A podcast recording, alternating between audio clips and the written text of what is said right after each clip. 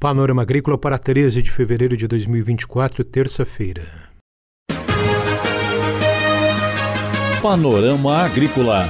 Programa produzido pela Empresa de Pesquisa Agropecuária e Extensão Rural de Santa Catarina.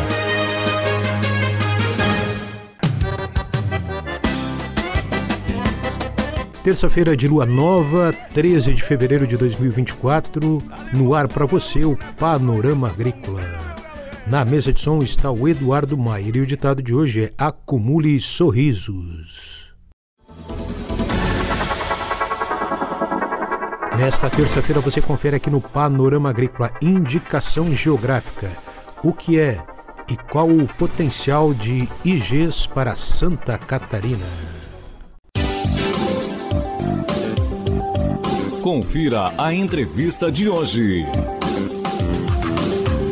A entrevista de hoje é com um especialista em indicações geográficas, engenheiro agrônomo da IPAGRE, Paulo Arruda.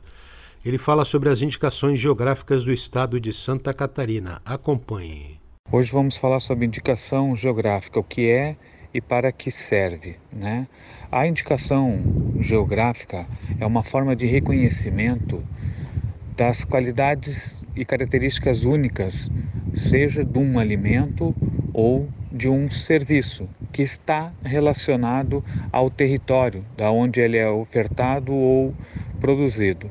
A indicação geográfica, o reconhecimento é feito pelo Instituto Nacional de Propriedade Industrial, que dá, ao reconhecer, ele dá a proteção ju jurídica necessária para esse alimento, né, ou para esse serviço, no sentido de que defende ou protege contra o aproveitamento parasitário ou a concorrência desleal.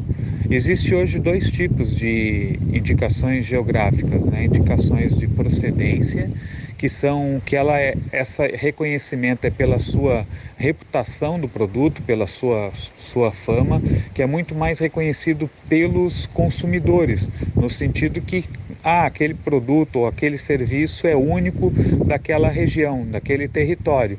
Então, a gente reconhece e tem essa, essa região fica protegida como um produto único daquelas características do território, né, pela sua fama que tem daquela, daquela região. A denominação de origem, essa, essa qualidade única desse produto ou serviço vem relacionado daí a duas questões. Uma, pelo saber fazer e pela tradição de quem o produz ou de quem oferta e pelas características edafoclimáticas, que são solo e clima, que dá uma característica diferenciada para esse produto ou serviço. Então, esses são os dois modelos que a gente tem: denominação de origem e indicação de, de procedência.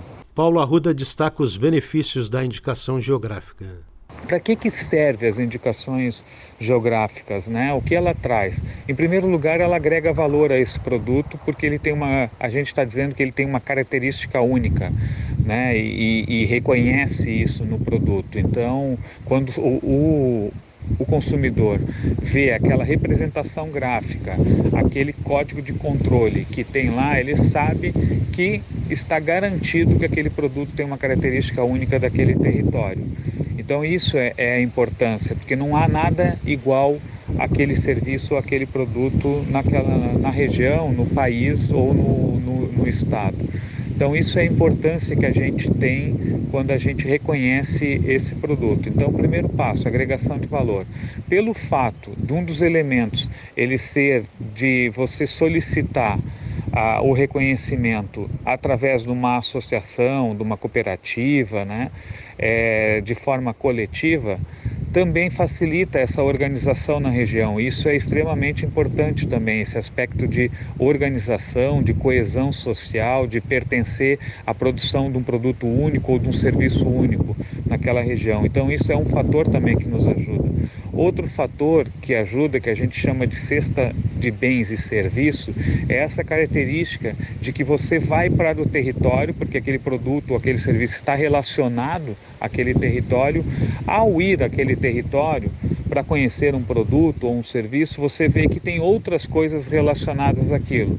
Né? Por exemplo, se for um alimento como o queijo serrano, ao você ir lá naquela região para conhecer o queijo serrano, que tem uma história por trás da produção desse queijo, que tem características únicas, que vem do local da onde ele é produzido, do tipo de solo, do tipo de pastagem, do tipo do animal que, dá, que fornece aquele leite, você vê também que naquela região tem um restaurante bom e que fornece também produtos com, com esse alimento, que você vê que tem um hotel que, que também serve serviços, outros serviços de cavalgada, onde você conhece um pouco da história do tropeirismo. Você vê que tem outras comidas típicas daquela região, bolinho de coalhada, bijagica, é, sobremesas, diferentes produtos lá como doce de gila. Então você vai vendo que tem outros produtos agregados e isso pode gerar emprego pelo, né, pelo acréscimo no, no turismo, pela, por outros, outros aspectos que pode ter serviços também, um, uma cavalgada, outros serviços que vão contando um pouco a história por trás de, desse produto. Então essa é a importância, é isso que a gente busca, isso a gente chama de desenvolvimento territorial, porque você vai agregando. Daí já tem um evento, já tem a festa, vai ter a festa do queijo serrano, você vai ter as queijarias turísticas que, que mostram o modo de fazer, a história de suas famílias centenárias que estão naquela região, tudo isso vai agregando valor àquela região. Por isso a grande importância. Paulo Arruda comenta sobre as sete indicações geográficas e o grande potencial para Santa Catarina nesse segmento. E nós, como temos um estado com diferentes características climáticas e com diferentes etnias, né, que são culturais de Santa Catarina, Santa Catarina tem um grande potencial a ter indicações geográficas ou de produtos e serviços diferenciados, né? Seja pelo artesanato diferenciado, seja pelo produto que a gente consome, um produto agroalimentar, como os vinhos, a maçã, o mel de melato para caatinga, a erva mate.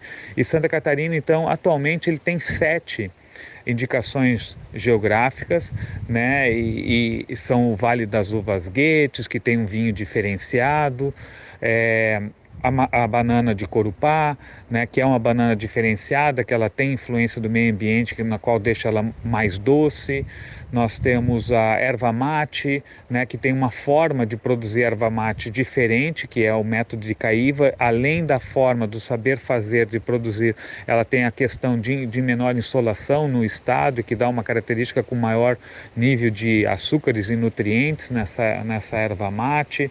Você vai para os vinhos de altitude, né, que são numa, numa altitude acima de 800 metros de altitude, então são vinhos que dão uma característica diferenciada a eles. Tem a maçã Fuji, que tem uma característica genética naquela, naquela região, então é uma maçã diferenciada, com maior, com maior crocância. Você vê o mel de melato bracatinga, que é um fenômeno que está de interação entre a abelha e uma cochonilha e a bracatinga, então é uma interação da natureza que dá um produto diferenciado, que é o, o mel de melato bracatinga.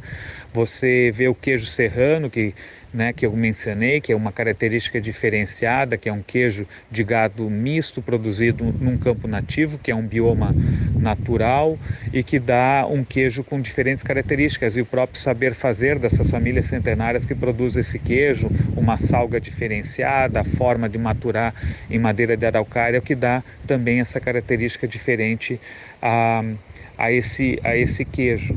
Então, são vários produtos que a gente tem um, um grande potencial e que o estado de Santa Catarina também tem uma característica. Nós vemos dos sete produtos, cinco são denominação de origem. Denominação de origem significa que o ambiente onde eles são produzidos, né, que eu disse já clima e solo, dá uma característica diferente a esses produtos. E tem duas indicações de procedência que daí já está muito mais relacionado à fama desses produtos, né, que é o caso do Vales da Uva Guete, do vinho do vinho Guete, e é o caso dos vinhos de altitude, né, que eles têm uma, uma reputação, uma fama da forma dar uma característica diferente pelo local que eles têm, pelo saber fazer das, das famílias italianas ou, ou portuguesas e europeias, né, no caso dos vinhos de, de altitude. Então, são essas características. E as denominações de origem são características ambientais, como eu falei para vocês, que é o caso da erva mate, da banana,